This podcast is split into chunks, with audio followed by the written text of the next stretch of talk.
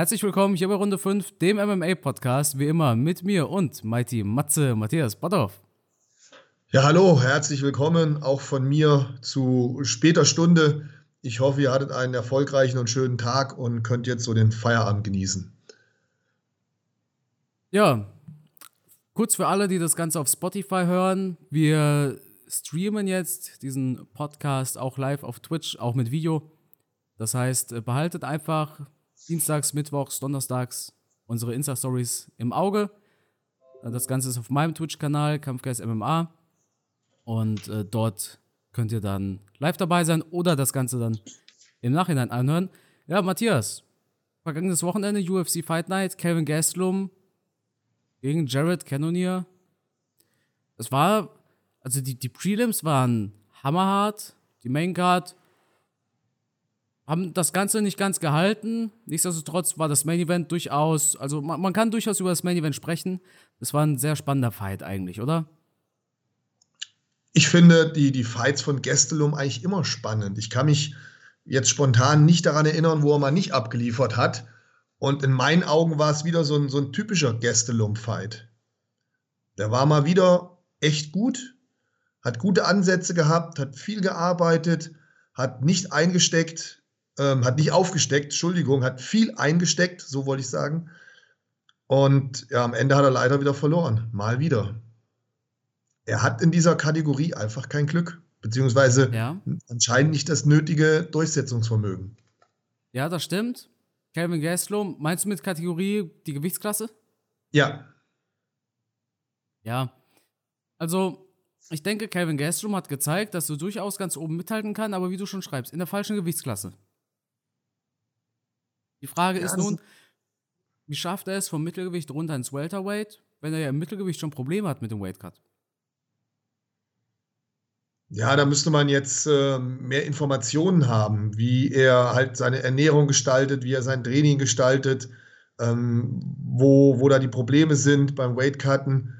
Äh, macht er schon in der Wettkampfvorbereitung eine Diät oder macht er wirklich bis zum Schluss den gleichen Ernährungsplan und drückt dann zum Ende hin nur das Wasser raus und bekommt dadurch die Probleme? Der könnte ja ein bisschen früher mit Diät anfangen und da schon ein bisschen Körperfett verlieren. Dann braucht er am Ende nicht so hardcore das Wasser rauszudrücken.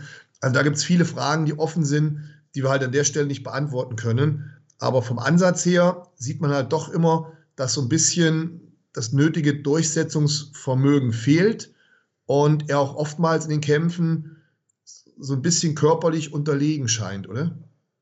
Ja, also das ist ein, kompliziertes Thema. Auf dem Papier ja, in der mhm. Praxis mhm. ist er gar nicht so viel kleiner wie seine Gegner, jetzt mhm. abgesehen von Adesanya. Aber sein Körper ist eigentlich prädestiniert dafür, im Welterweight zu sein. Vor allem schau dir den Körper von Gastelum an und dann stell ihm mal Jared Cannonier gegenüber. Das, ja. Sind, ja, das sind ja zwei Welten. Und Cannonier ist größer, viel athletischer auch als Gastelum hat einen viel besseren Körper und wir dürfen nicht vergessen, Cannonier, der kam aus dem Heavyweight. Der Typ war ein Schwergewicht im Endeffekt. Ne? Ja, unglaublich. Und wie gesagt, ich finde, Gestelum hat keinen schlechten Kampf gemacht. Der hat schon Gas gegeben, der kann über die Runden gehen, aber er hat dann zwei, dreimal diese harten Treffer eingesteckt, wo er zu Boden gegangen ist. Respekt für seine Nehmerqualitäten, aber das hat ihn dann, glaube ich, am Ende den Kampf gekostet, oder? Ja, er selber denkt, er hat diesen Fight gewonnen, hat später noch Kampfstatistiken gepostet. Ich denke aber, Gastelum einer derjenigen mit dem besten Kinn. Ja. Aber auch einer derjenigen mit dem meisten Pech. Ich denke, er wird weitermachen, er hat einen guten Manager. Jetzt, was man persönlich von, von Ali Abdelaziz hält, ist ein, anderes Thema. Als Manager ist er tipptopp. Und er sollte aber doch wahrscheinlich eher ins Welterweight gehen, auch wenn es für ihn schwer ist. Ich will nicht sagen unmöglich, es ist schwer, aber er sollte mhm. doch eigentlich runtergehen. Das wäre ihm, wäre ihm zu wünschen, weil wie, wie soll es jetzt mit seiner Karriere in der Gewichtsklasse weitergehen? Er hat nie so richtig versagt, er hat sich auch nie blamiert, um Gottes Willen. Aber er hat dann immer doch, wenn es drauf ankam, verloren, oder? Ja, auch dann, wenn es nicht wirklich drauf ankam. Also Gastelum steht jetzt 4-1 in den letzten fünf Kämpfen. Schlechteste Bilanz von allen gerankten Gegnern aus den letzten fünf. Zusammen mit Cody Garbrandt teilen sich da, teilen sich da Platz 1. Ja. Ich denke, Gastelum ist ja, Gatekeeper, glaube ich, nennt man diese Kämpfer. Gatekeeper, ich denke, er wird jetzt dafür eingesetzt, junge, talentierte Kämpfer äh, gegen die zu kämpfen, so ungefähr wie ein Donald Cerrone, ne? Also ich denke, Ja. Gastelum erfüllt jetzt den Platz, dass ich bin ein großer Name, ich kämpfe gegen junge Leute und äh, in der Hoffnung, dass sie gewinnen. Was eigentlich schade ist, weil erinnert man sich zurück, er war einer derjenigen, die Adesanya an den Rand einer Niederlage gebracht haben. ne? Also den Kampf wird man so schnell nicht vergessen. Das war ein super Fight, der auch hätte ganz anders ausgehen können. Und dann hätten wir auf einmal als Champion Gastelum gehabt. Aber auf der anderen Seite hätte, hätte Fahrradkette. Letztendlich ist es nicht dazu gekommen. Ähm, ich denke, das war Adesanyas schwierigster Fight im Mittelgewicht. Nicht Adesanyas insgesamt schwierigster Fight, das war Blachowitz. Hat ja Barovic verloren, klar. Aber Ja. in der Gewichtsklasse, denke ich mal, ist das der Kampf gewesen, wo Adesanya wirklich am Limit war. Ja. MPL 45, Spektakulärer Kampf. MPL 45 fragt, was denkt ihr, wieso Gastelum so viel in Anführungszeichen verliert? Skill oder eher Größe und so weiter? Also Gewichtsklassen als größter Gegner? Also glaubst du, sein größter Gegner im Käfig ist wirklich sein Körper im Mittelgewicht quasi? Diese Gewichtsklasse an sich. Boah, das macht bestimmt was aus, auf jeden Fall. Ich meine, die anderen machen ja auch Gewicht. Ne, Schauen Sie ihn Cannonier an. Ähm, das ist ja ein Riesenkerl mit Muskeln bepackt. Und wenn du dem gegenüberstehst und dir das letzte bisschen Power etc. fehlt, ne, dann den Kampf gegen Adesanya, okay, den hat er sehr gut gemacht, aber dann auch wieder die Reichweite, die ein bisschen gefehlt hat. Ja, schwierig, ganz, ganz schwierig. Ja. Ansonsten hatten wir noch zwei weitere Finishes auf der Fightcard. Wir hatten einmal den Spinning Wheel Kick. Hast du den gesehen, Matthias? Den habe ich natürlich gesehen und ähm, witzige Geschichte, falls dich interessiert. Heute Nachmittag habe ich ja ähm, wieder Kindertraining gegeben, beziehungsweise Kinder und Jugendliche. Und bei meinen Jugendlichen im Training haben wir natürlich auch diesen Spinning Heel Kick heute gemacht, diesen Fersendrehschlag. Und als die Jungs und Mädels da so am Kicken waren, ist mir das eingefallen vom Wochenende. Und dann habe ich denen allen das Video gezeigt. Ich bin dann rumgegangen in der Gruppe und habe denen auf dem Handy diesen wunderschönen K.O. gezeigt vom Wochenende. Und die, die Schüler waren alle sehr begeistert, waren ganz angetan. Oh, wow, perfekt und hin und her. Ja, das hat gepasst und man hat es irgendwie so ein bisschen schon vorhergesehen. Das war ja nicht das erste Mal, dass er den Fersendrehschlag gemacht hat. Der hat ja im Kampf das schon mehrmals probiert und ich habe es fast kommen sehen zum Schluss, als der Gegner, ich habe den Namen jetzt gerade nicht auf dem Schirm, ist aber glaube ich nicht so wichtig, Ein Ähm, ganz der komplizierter Gegner- Name, glaube ich. Genau, genau. Als er dann zwischendurch die Deckung schon so ein bisschen hängen hatte, da habe ich gedacht, oh, oh, oh, und bums, macht er den Kick nochmal. Und dann war es, glaube ich, in den letzten 10 bis, ja, 5 bis 10 Sekunden, wo da dieser K.O. kam. Und der hat hart getroffen. Der war wirklich wie gemäht, lag da auch relativ lange Zeit am Boden. Ähm, glaube, das war jetzt das zehnte Mal, dass so ein Fersendrehschlag ja, eingeschlagen hat. Und da kann man eine schöne Brücke dann zur nächsten Woche schlagen, weil Edson Barbosa, der hat ja auch schon mal so ein Ding losgeschossen und einen damit Ja, K.O. also einer der besten UFC-Knockouts überhaupt. Ja. In, in jedem, egal was du dir anguckst, egal wie viele Top-UFC-Knockouts du dir anschaust, immer, immer ist dieses Barbosa-Ding dabei. Sein, sein Gegner fällt um wie eine Kerze. Ja, Ne? Ganz. Ja. ja, Kerzen gerade, kippt er um. Barbosa, einer der geilsten Kickboxer in der UFC. Dieser Wechsel runter in das Federgewicht tut ihm gut. Ich, ich habe es angezweifelt, bin ich ehrlich. Ne, Barbosa, der immer schon im Lightweight, der sehr schlecht seinen Weightcut nur machen konnte, Probleme hatte, sagt jetzt, ich gehe runter. Ich dachte mir, okay, das kann ja nichts werden. Ne? Ich dachte mir dasselbe wie bei Aldo. Ja, dann kommt Barbosa, gewinnt er ein Fight nach dem anderen, nachdem er viel Pech hatte im Lightweight. Ja. Viele Split-Decisions verloren. Jetzt legt er da los. Und Giga Chikatze ist ein unangenehmer Gegner, denke ich, für ihn, aber Barbosa bringt natürlich diese brutale Erfahrung mit. Ne? Barbosa hat ja auch schon gegen Khabib gekämpft. Das war zwar eine Nullnummer, aber er hat, er hat gegen ihn gekämpft. Er hat schon gegen Kevin Lee gekämpft. Über den sprechen wir gleich auch. Ich glaube, auch bei Kevin Lee, da hat er auch diesen Spinning Wheel Kick gemacht und hat Kevin Lee, ist nicht K.O. gegangen, aber hat diesen Chicken Dance gemacht. Auch berühmt geworden, Ja, ja, dieser ja. Chicken Dance. Konnte man auch überall sehen auf Social Media. Ja. Ja, aber wollen wir jetzt schon auf die nächste Fight Night gehen oder bleiben wir noch bei der vergangenen Fight Night, bei Cannonier und, und Kelvin Gastelum? Weil es wäre, glaube ich, nochmal interessant, darüber zu sprechen, wo die Reise jetzt für Cannonier hingeht. Zwei Optionen. In meinen Augen Option 1, Verlierer aus Adesanya Whittaker, Option 2, Sieger aus Till gegen Brunson. Ja, ist naheliegend. Ja. Kann man jetzt nicht mehr zu sagen. Gut, ja. Oder? Also, ich denke, also, ja, das, direkten Titelkampf wird er nicht kriegen, auch wenn er ihn gerne hätte, weil er pleite ist. Aber, nee, also, das, da- das sind so die, die Fights to make für Cannonier. Noch einen Schritt nach oben. Ja, gegen Whittaker würde keinen Sinn ergeben. Whittaker hat ihn ja besiegt. Dementsprechend machen wir das Ja. so. Wird noch eine Standing. Ja? Nee, du erst bitte. Standing Guillotine hatten wir. Ja, auch ein super. Ding. Das war auch eine richtig geile Submission. Also, was Finishes angeht, wir wir hatten eine gute Fight Night. Die, die spektakulärsten Dinge waren aber auf den Prelims. Ja, die wahrscheinlich die meisten, die jetzt zuhören, nicht geschaut haben. Ja.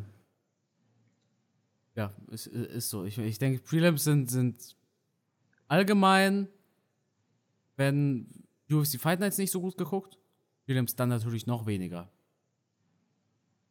Ja, und wir wissen natürlich auch nicht, wie viele unserer Zuhörer wirklich den Fight Pass haben. Ne? Wie viele da so Hardcore-Fans sind und wie viele sagen, komm her, ich spare mir das. Ähm, ich habe The Zone schon gekauft, das reicht mir. Und da kann man natürlich dann nur die, die Hauptkarte sehen. Ich denke maximal 10%. Wenn, wenn überhaupt 10% haben den Fight Pass. Ja, denke ich mir auch. Ja, dann würde ich doch jetzt den Sprung machen zur kommenden UFC Fight Night. Über Edson Barbosa hatten wir es gerade. Giga Chikadze steht, ich meine, 12 zu 0, 13 zu 0, so ungefähr dürfte er stehen. Hat gut abgeliefert, aber hat keinen Gegner auf dem Kaliber von Edson Barbosa bisher gehabt, denke ich. Nein, das hat er nicht. Aber in den vorangegangenen Kämpfen hat er halt schon teilweise auch spektakulär überzeugt. Also, das wird boah, ein spannender Kampf. Ja, tue mir da schwer, mich festzulegen, wer das Ding gewinnt. Vom ersten Gedanken her würde ich auf Barbosa tippen, aber das Ding ist, ist lange noch nicht safe, um Gottes Willen. denke, Barbosa bringt die Erfahrung mit, Giga Chikadze aber das Momentum. Ich glaube, der, der Zeitpunkt liegt Chikadze gerade gut in den Händen.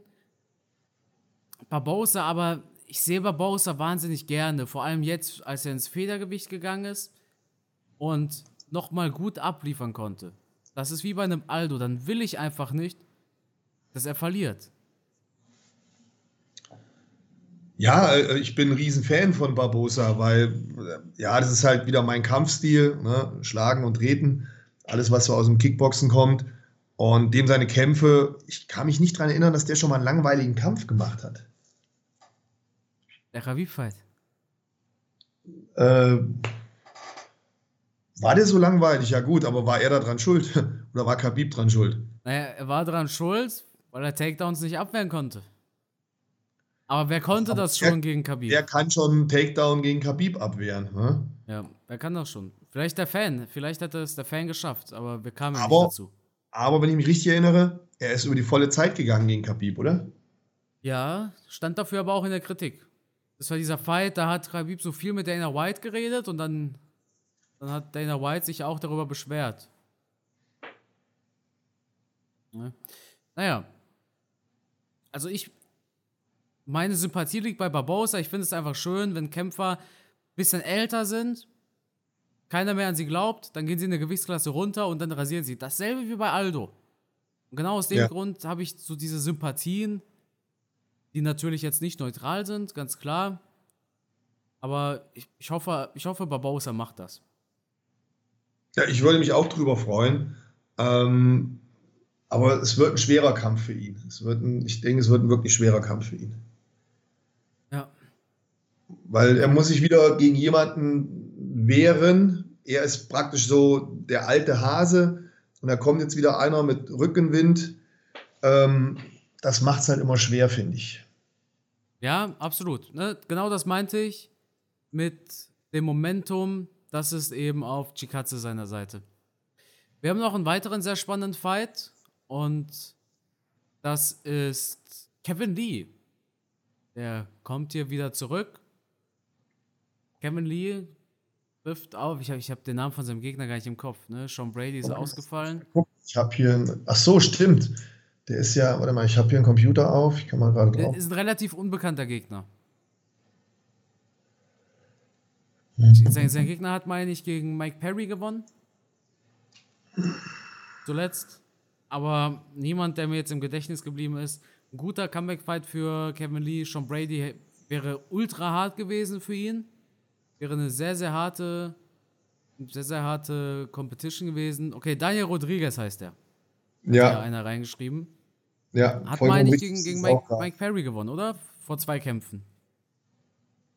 Dieser Rodriguez? Mhm. Kann ich dir gleich sagen. Moment. Ja, tatsächlich. Sehr gut. Ja.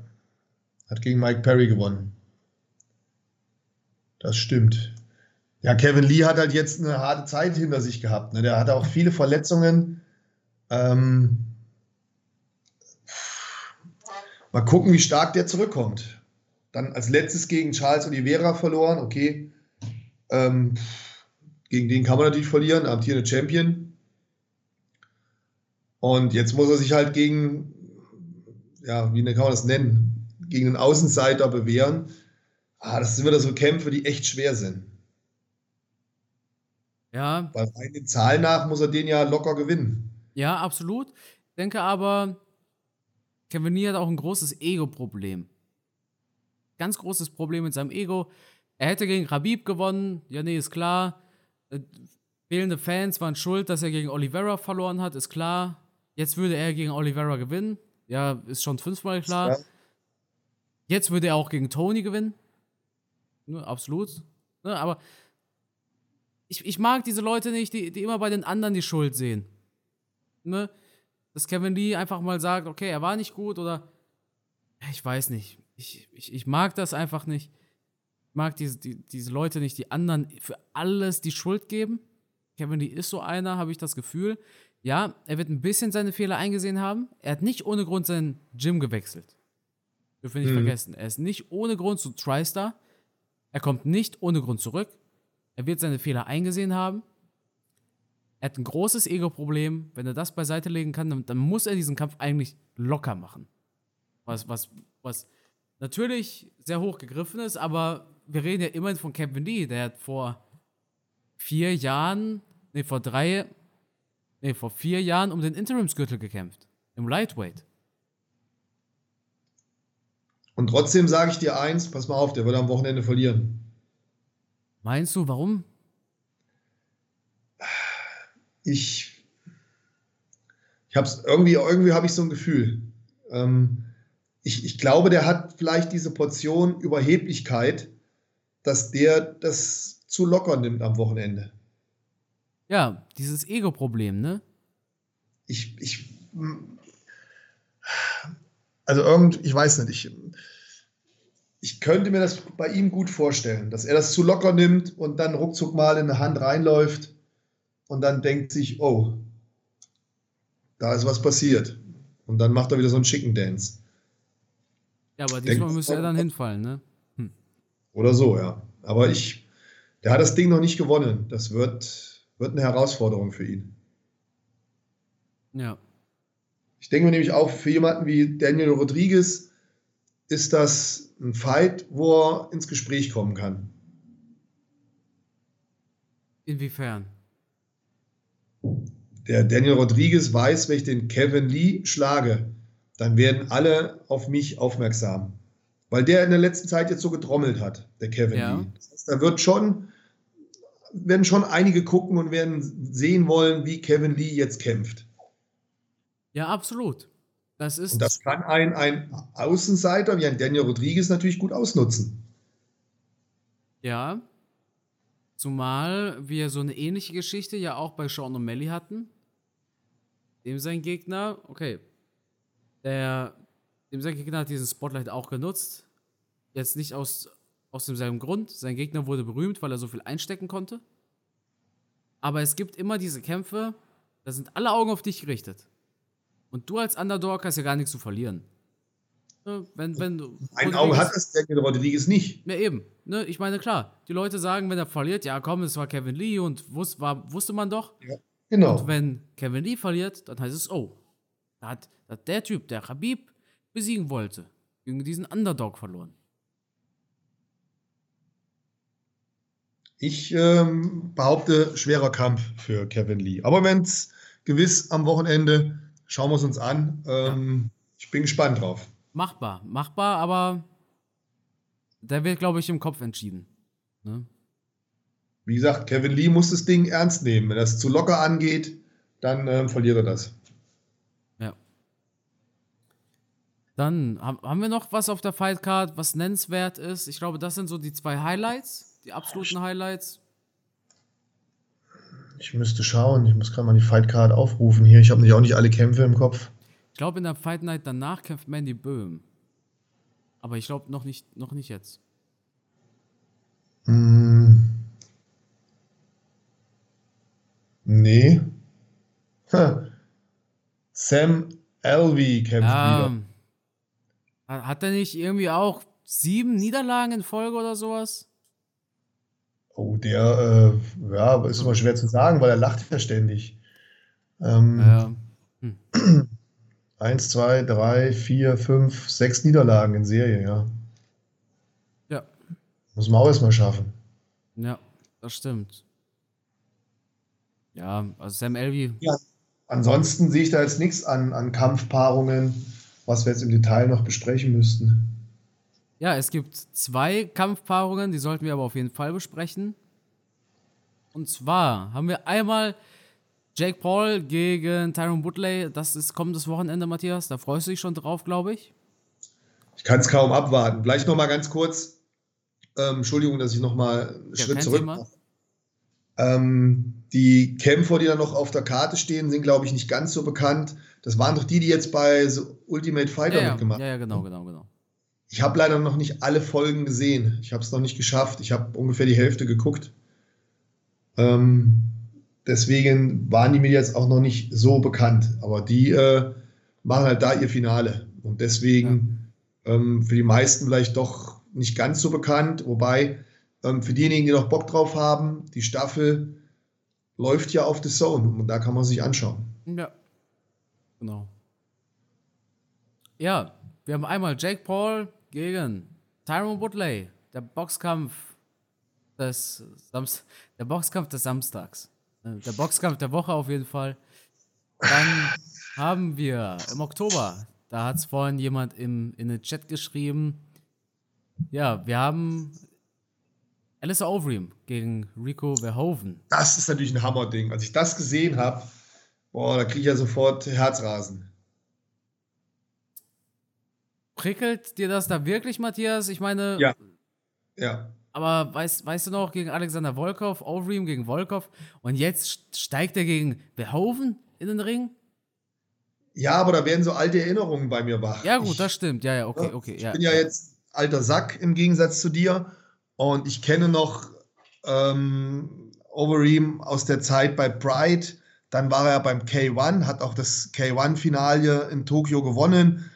Und, und jetzt geht er wieder zurück zum K1, also zum Kickboxen und kämpft da um Titel. Äh, ja, geil. Also ich finde es ich find's spektakulär. Ich finde es mega interessant für mich als Fan, wo ich diesen Fighter schon so lange verfolge.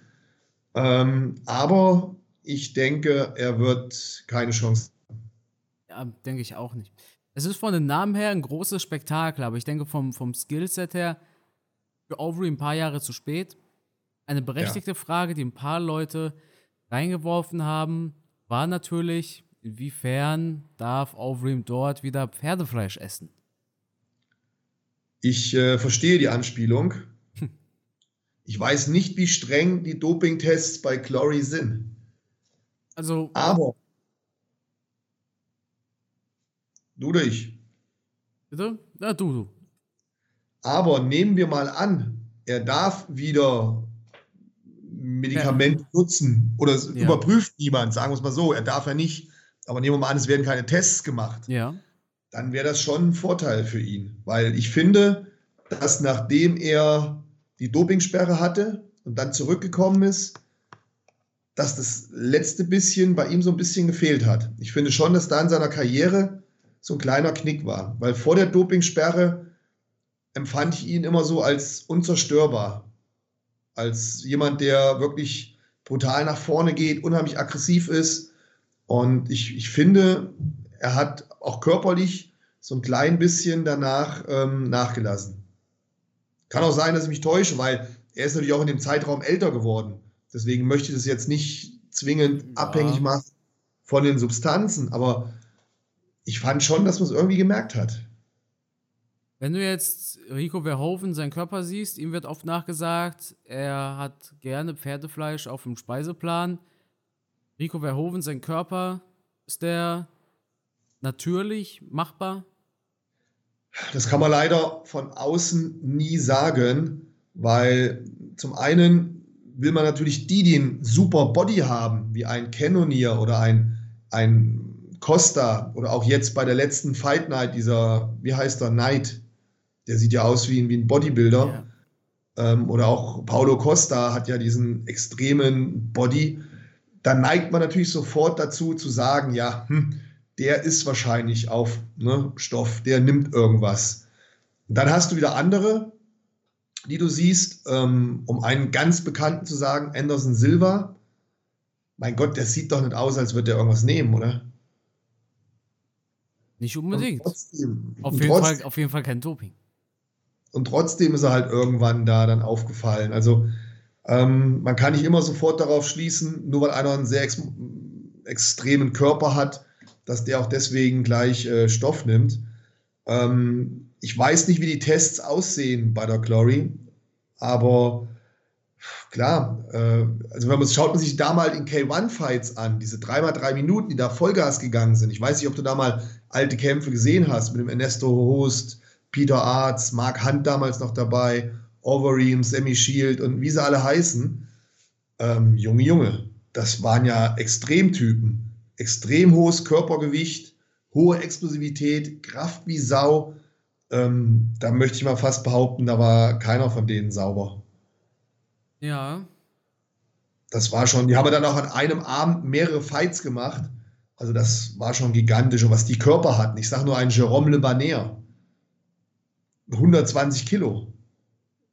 So, so Masse Tiere hast du ja kaum in der UFC im Schwergewicht. Greg Greg Hardy, der muss ich dann, ne? aber, aber überleg mal, was da für Extremkörper aufeinander geprallt sind. Ja, es kann sein, aber wie gesagt, wir können nicht einfach jemanden verurteilen, nur aufgrund der Gerüchteküche. Ja, das stimmt. Da hast du vollkommen recht. Dementsprechend freuen wir uns einfach mal auf diesen Fight zwischen zwei Kickbox-Legenden. Overeem, eine Kickbox-Legende aus vergangenen Tagen, würde ich mal behaupten, war ja zuletzt in der ja. UFC und Rico Verhoeven, der aktuell beste Schwergewichts-Kickboxer der Welt und das auch nicht erst seit heute Morgen. Ja, Spannendes aber Ding. du wolltest ja nochmal zurückkommen auf Jake Paul und Tyron Woodley, oder? Ja, natürlich. Mensch, ich als äh, YouTuber träume mittlerweile nachts auch davon. Morgens bis abends. Nein. Also Jake Paul gegen Woodley ist relativ irre irrelevant zurzeit, finde ich. Also wir haben jetzt, morgen haben wir Donnerstag. Eine Sache muss ich sagen, Jake Paul ist gerade dabei, die MMA-Welt nachhaltig zu verändern. Das muss man sagen, und zwar zu einem guten. Dieser Kampf ist natürlich ein Witz. Tyron Woodley müsste das eigentlich machen. Tyron Woodley, UFC-Champion. Ähm, also ich, ich nehme stark an, dass Woodley gewinnen wird, es sei denn, da geht es nicht mit rechten Dingen zu.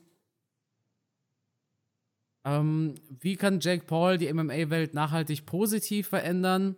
Wollte darüber morgen auch ein Video machen. Ein Bellator-Veteran hat sich zu Wort gemeldet und hat mhm. gesagt, er hat in zwei Monaten Jake Paul Trainingscamp mehr Kohle gemacht als in seiner MMA-Karriere. Ja. Das ist eine bittere Aussage. Ähm, ja. Also sagen wir so, ich, ich bin kein Jake Paul-Fan, auf keinen Fall. Ich, ich mag das nicht. Ist mir zu, zu aggressiv und zu viel Stänkern. Aber ich kenne ihn natürlich nicht privat. Vielleicht ist er privat ja. ganz nett und ich würde gerne mal mit ihm einen Burger essen und eine Cola trinken. Es ist ja auch viel Schauspiel. Und ähm, dieses ständige jeden provozieren und jeden herausfordern, ist halt nicht so mein Ding. Ähm, ich meine immer, wenn er eine Boxerkarriere machen will, dann soll er doch Boxer boxen und nicht irgendwelche Old, äh, Oldies ne, oder, oder aussortierte Ex-Kämpfer, sondern dann soll er sich im Boxen hocharbeiten und eine richtige Boxkarriere machen.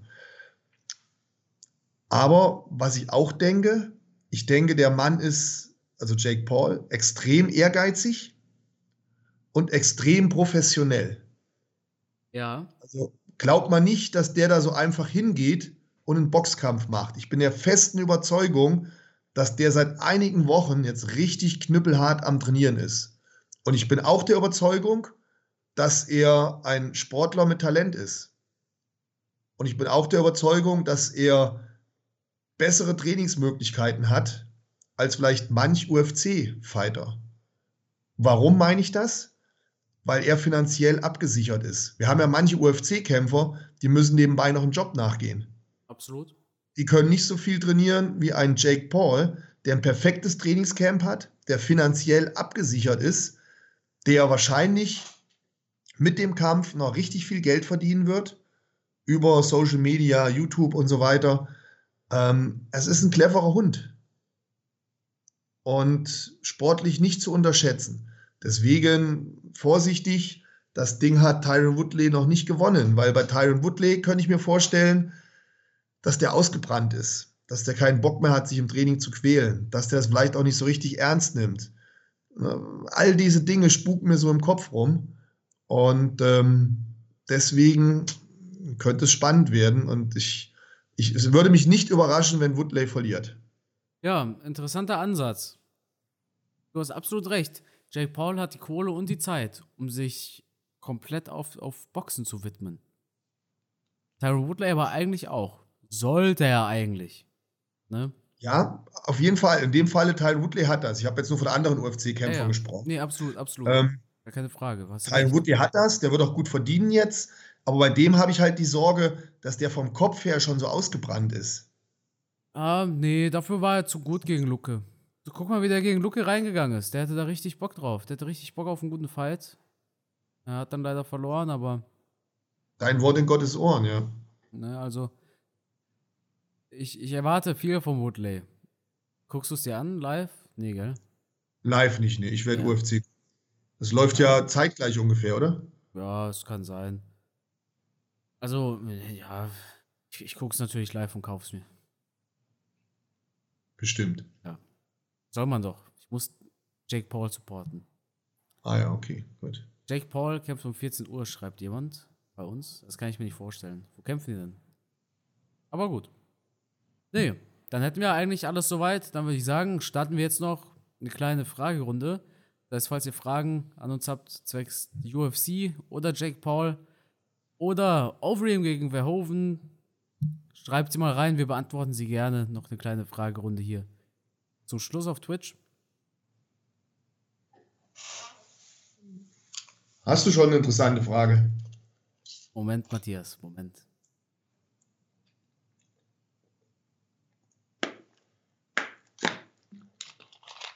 So, Stimmbänder sind geölt. Eine Frage, die ich tatsächlich sehr oft bekomme, die ich auch jetzt bekomme, da würde ich nur kurz darauf eingehen, dazu sprechen wir ein andermal bestimmt mehr. Covington oder Usman, Matthias? So dein erster Gedanke. Spontan Usman. Ja, denke ich auch. Was denken wir, wer hätte gewonnen? Der Mittelgewichts-GSP gegen den jetzigen Robert Whittaker. Puh, immer ganz schwierig, solche Vergleiche zu machen. Ähm, Der vielleicht etwas komplettere Kämpfer für mich GSP, deswegen hätte ich auf GSP getippt. Ja, also Mittelgewichts-GSP, damit ist gemeint, 2016, 2017 kam George St. Pierre zurück, damals im Mittelgewicht. Würde der, ah, okay. Der, ja, der, ja. der GSP gegen Bisping, gegen den jetzigen Whittaker quasi gewinnen. Ja, ist mit Sicherheit nicht im GSP seine Gewichtsklasse. Da ist powermäßig Whittaker ihm schon überlegen.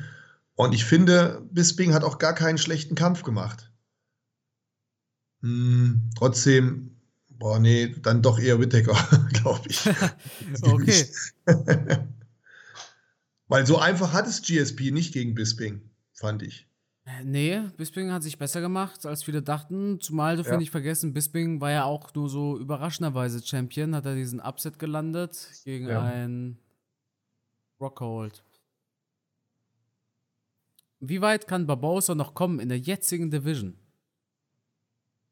Puh, das ist eine gute Frage. Ich denke aber, die Frage könnte man besser nach dem jetzigen Wochenende beantworten. Denn da zeigt sich erst so richtig, in welche Richtung geht es für Edson Barbosa. Das ist eine gute Frage. Ich müsste ehrlich gesagt schummeln jetzt bei der Antwort und müsste erstmal auf die Rankings gucken. Wo ist denn Barbosa da? Weißt du das? Ich schätze mal auf. Nicht, ich denke nicht mal in der Top 10. Hm. Ich sehe ihn auch nicht in den Top 10. Guckst im Federgewicht, ne? Schau ich auch noch mal kurz nach hier. Ah, 9, doch, da ist er. Oh, auf Platz 9, okay. Neun. Shigatse ist auf 10. Barbosa auf 9. Ähm, puh. Ja, da müsste schon einen ganz schönen Sprung nach vorne machen. Ähm, ja, schwierige Leute vor ihm. Aber nicht, nicht unmöglich. Ja. Nicht unmöglich. Ich denke, für die Top 5 würde es aber nicht mehr reichen. Ich denke, da, da wäre Schluss. Ja, da wird es schwierig. Wobei, ja, ihr Rodriguez haben wir auch schon lange nicht mehr gesehen, ne? Ja, aber der sollte doch bald wieder kämpfen, meinte ich, ne? Der wurde ja gesperrt von der USADA mal. Ja, hoffentlich. Hoffentlich sehen wir den bald wieder. Wurde gesperrt, weil er nicht getestet worden ist, ne? Das hast du auch nur selten. Ja, dreimal. Ja. Er ist dem Test dreimal aus dem Weg gegangen. Ja, hatte die USADA genug, hat ihn einfach gesperrt. Ja. Ja, schwierig. Aber ich, wie gesagt, ich mag Edson Barbosa und wenn er den Kampf am Wochenende gewinnt, dann traue ich es ihm auch zu, dass er in die Top 5 nochmal reinkommt. Und dann wäre es auch zu wünschen, dass man ihm einen Kampf nach vorne gibt. Dass er Ja. nicht wieder sich nach hinten verteidigen Ja, muss. ja, absolut. Hat Nasrat Akbaras eine Chance gegen Dan Hooker? Ja, Sehe ich genauso. Er hat eine Chance. Dan Hooker ist aber, wir dürfen Dan Hooker nicht unterschätzen. Das, das ist ein ganz, ganz anderes Kaliber als seine bisherigen Gegner. Ja, Dan Hooker ist, ist Weltklasse, keine Frage. Ja. Nur zum einen, ähm, der Junge hat echt Knockout-Power. Und vielleicht hat Dan Hooker noch von seiner letzten Niederlage mental damit zu kämpfen. Ja, Das heißt, wenn er dann Druck bekommt, das Gefühl hat, oh, da ist wieder einer, der hart schlagen kann, dass er dann unsicher wird. Und wenn du dann diese Unsicherheit hast und bist in der Rückwärtsbewegung, dann kann es ganz schnell passieren, dass du genau wieder so K.O. gehst. Ja. Deswegen, ich, ich bin da eigentlich ganz optimistisch. Wenn Dan Hooker aber sein, sein, seine Niederlage gegen Chandler komplett ausblenden kann und ist wieder der alte Hooker, wie zum Beispiel gegen Dustin Poirier, Poirier, ja. dann wird es richtig, dann wird's richtig schwierig. Dann wird es richtig schwierig. Dann musst du schon on fire sein, um den zu schlagen. Matthias, was denkst du? Rafael dos Anjos gegen Islam Makhachev. Wie siehst du diesen Fight? Ähm, wenn Makachev das schafft, auf den Boden zu gehen, sehe ich da keine Chance für ADA. Echt? Auch nicht auf dem Rücken? Der ist doch eigentlich gar nicht mal so schlecht auf dem Rücken. Nee, aber ich glaube es nicht. Das wird ein ganz schwerer Kampf. Ganz schwerer Kampf ja. für Adi. Ist eine sehr das, spannende. Ja? Nee, du, bitte. Hier ist eine sehr spannende Frage. Wird Aldo wieder Champion? Habib hat ja gesagt, nein, wird er nicht. Ich denke auch nein. Matthias, du denkst? Ich wünsche es mir. Ich denke nein. Ich glaube, dass er weder gegen Sterling noch gegen Petre Jan eine Chance hat. Glaube ich nicht, dass er die beiden besiegen kann. Ähm, aber ich würde ich, es, das wäre so eine, so, eine, so eine geile Geschichte, oder? Mal ehrlich, liebe Leute. Wäre das nicht eine Hammer-Story, wenn so jemand nochmal einen Titel holt, nach den ganzen ähm, Höhen und Tiefen, die er durchlaufen hat, zu gönnen wäre es ihm. Aber ich halte es, ich halte es nicht für möglich. Sterling und Jan sind einfach schon echt, echt stark. Der jetzige Jose Aldo gegen Barbosa im Federgewicht. Das wäre auch ein geiler Fight, aber eigentlich. Ne? Ja. Ich meine, das Problem ist einfach, dass Jose Aldo runtergegangen ist, weg vom Federgewicht und Barbosa ins Federgewicht gekommen ist, aber ein Fight zwischen den beiden, ey, boah, das wäre natürlich auch eine geile Geschichte. Weil die vom Stil her halt ähnlich sind, ne? Ja, beide. Die unterscheiden sich gar nicht so ja. sehr vom Kampfstil her. Wenn du da mit den Augen so drüber wischt manchmal, dann sind die sich sehr ähnlich in den technischen Abfolgen, in den Bewegungen. Also sind schon gewisse Parallelen zu sehen. Ja. Aldo früher aber mit mehr Kicks als jetzt. Ich hoffe, er kickt wieder. Er hat jetzt bei seinem letzten Kampf in der dritten Runde hat er einige Low Kicks abgefeuert und das war einer seiner Stärken in der Vergangenheit. Ich kann mich noch daran erinnern, war das gegen Faber, Uriah Faber, wo das ganze Bein so kaputt getreten hat. Ja, Man hat ja, ja im Internet diese Bilder gesehen von diesem wirklich blitzeblau geschlagenen Bein.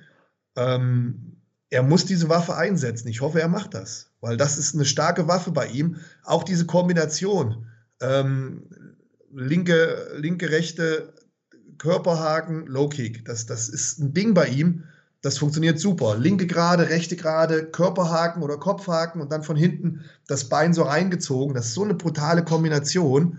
Das hat er in seinem letzten Kampf gemacht. Das, das war Hammer. Ich habe das gleich übernommen und äh, im Training bei mir gemacht, weil ich das so geil fand. Hm. Ähm, so Sachen muss er halt abschießen. Kombinationen immer wieder mischen, Körper, Kopf und Low Kicks. Und dann ist er extrem stark, weil er halt diese Explosivität hat, diese Power, diese Präzision. Ähm, macht einfach Spaß dazu zu schauen. Und früher hat er auch noch richtig gute Kniestöße gehabt. Ja. Das stimmt. Aber ich denke, ich denke, seine stärkste Waffe, die er früher öfter benutzt hat, waren eben diese Low Kicks, die du eben angesprochen hast, die er jetzt ja. wieder mehr eingebracht hat, die ja. in den ersten zwei Runden, glaube ich, gegen Jan auch dabei waren und dann hat er sie wieder fallen lassen. Und das war umgekehrt. Er hat sie anfangs nicht gebracht und erst als es zu spät war, hat er sie gebracht. Kann auch sein. Weiß ich jetzt nicht mehr genau. Also beim letzten Kampf, meine ich mich erinnern zu können, hatte sie am Anfang auch nur zaghaft eingesetzt und in der dritten Runde hat er da echt ein paar gute Dinger rausgehauen. Da wurde es dann, glaube ich, mehr. Wie es jetzt gegen Jan war, kann mich nicht mehr erinnern. Keine Ahnung. Gegen wen sollte Nate Diaz kämpfen? Ich habe da, ja, denke ich auch. Also in meinen Augen, das ist the fight to make für beide. Super großer Money Fight, super große Geschichte. Also ich denke, das ist einfach the fight to make. Dauert nur zu lange. Ich denke, der wird zwischendurch noch einen Kampf machen. Da hätte ich gern einen Rückkampf gegen Masvidal. Nee, der Masvidal, der kämpft jetzt gegen Edwards, glaube ich. Hoffentlich. Echt? Ja, also steht nichts fest, aber Masvidal will einen Fight, der ihn wieder zu einem Titelfight bringt. Und ähm, das Aha. ist Diaz auf keinen Fall. Nee, das stimmt. Aber das wäre halt ein Money-Fight. Ne? Und Masvidal guckt mehr aufs Geld als auf Titel. Ja, gut, er, er hat es halt so gesagt. Ne? Ist natürlich die, die Sache. Vielleicht sagt er es auch nur, um bei den Fans gut anzukommen und alles ist schön und gut. Er erzählt viel, wenn er tagelang ja, ja. ist. Aber Titel würde er eh nicht holen. Er, er, hat ja auch gesagt, er würde McGregor-Fight ablehnen. ja. Weißt du so. Definitiv nicht. Ja, Definitiv. Wer, würde das, wer würde das ablehnen? Mensch, Matthias, ich würde ihn auch annehmen, jederzeit. Ja, das ist ja das Schöne. Wenn du gegen Connor kämpfst, kannst du ja nur gewinnen. Ja. Oh, hier ist eine sehr spannende Frage. Nächster Fight von Tony Ferguson. Oder Matthias, Punkt. ich, ich frage dich mal anders.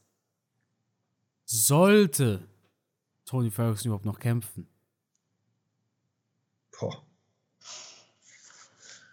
Immer schwierig, einem Fighter zu sagen, lass es lieber. Ja, ja, das stimmt. Tony Ferguson ist ja auch jemand, wo ich mir sicher bin, der liebt das Kämpfen. Der würde wahrscheinlich auch kämpfen, wenn er kein Geld dafür bekommt. Mhm. So schätze ich ihn ein, der da wirklich mit, mit jeder, ja, mit jeder Pore seines Körpers dabei ist. Das hat man ja schon oft beobachten können. Ein absoluter Freak und, und spezieller Athlet. Ähm, oh, ich würde ihm ungern empfehlen, aufzuhören, aber bedenkt man die letzten Niederlagen, die er hatte, Tja, was soll man ihm da raten? Ja, was, ja was, nicht, was, soll da noch kommen? Sah ja auch nicht gut aus gegen Dariush, finde ich. Also, es war jetzt kein, kein, kein knapper Kampf eigentlich. Es war eine ganz klare Decision. Ich, ähm, ich, ich weiß nicht, woran es liegt. Man sagt ja immer so, er ist nicht mehr der alte Tony Ferguson. Ja. Und das, das sehe ich eigentlich genauso. Aber natürlich ist keiner von uns der Alte, weil wir werden ja alle älter. Die Zeit geht ja voran. Ja, klar, klar. Ähm, aber mir fehlt, mir, mir, ja, ich habe ich hab das Gefühl, er ist ausgebrannt. Vielleicht sollte man wirklich sagen, komm her, ist gut. Aber auf der anderen Seite, was, was hat er für eine Perspektive? Ich weiß nicht, wie sein Kontostand aussieht, wie sein Leben aussieht, ob er noch kämpfen muss, rein finanziell gesehen. Tony Ferguson, ähm, ja, ich, ich, weiß nicht, ob man so jemanden als Trainer nehmen kann, weil er halt einfach so ein Freak ist. Wie sehen seine Zukunftsperspektiven aus? Äh, ich denke, der wird nicht aufhören zu kämpfen. Der wird weitermachen. Ja, Tony ist fast 37. Schreibt jemand, Rematch gegen Kevin Lee wäre nicht schlecht. Ja, das Problem ist, dass äh, Kevin Lee ja jetzt im Welterweight ist. Ne? Ist nicht mehr im Lightweight unten. Ja, gut, Matthias. Wir waren jetzt knapp eine Stunde am Start. Leute, falls eure Frage diesmal nicht dran kam, dann einfach nächste Woche einschalten. Danke für alle, die live dabei waren. Über Brian Ortega und Volkanovski reden wir noch sehr ausführlich wahrscheinlich bald. Ja. Nicht mehr allzu lange hin. Und dann, äh, Matthias, das Schlusswort, das gehört natürlich dir. Ja, das lieb von dir. Ähm, ja, toll, dass wir uns heute so viel Zeit genommen haben. Ich gebe zu, ich bin ein bisschen müde. Verzeiht mir das bisschen. Müde sein. Es war ein langer Tag heute. Aber hat mich riesig gefreut, dass so viele von euch zugehört, zugeschaut haben. Und ähm, ja, was soll ich sagen? Ihr seid die Besten. Vielen Dank dafür. Und ich freue mich schon aufs nächste Mal.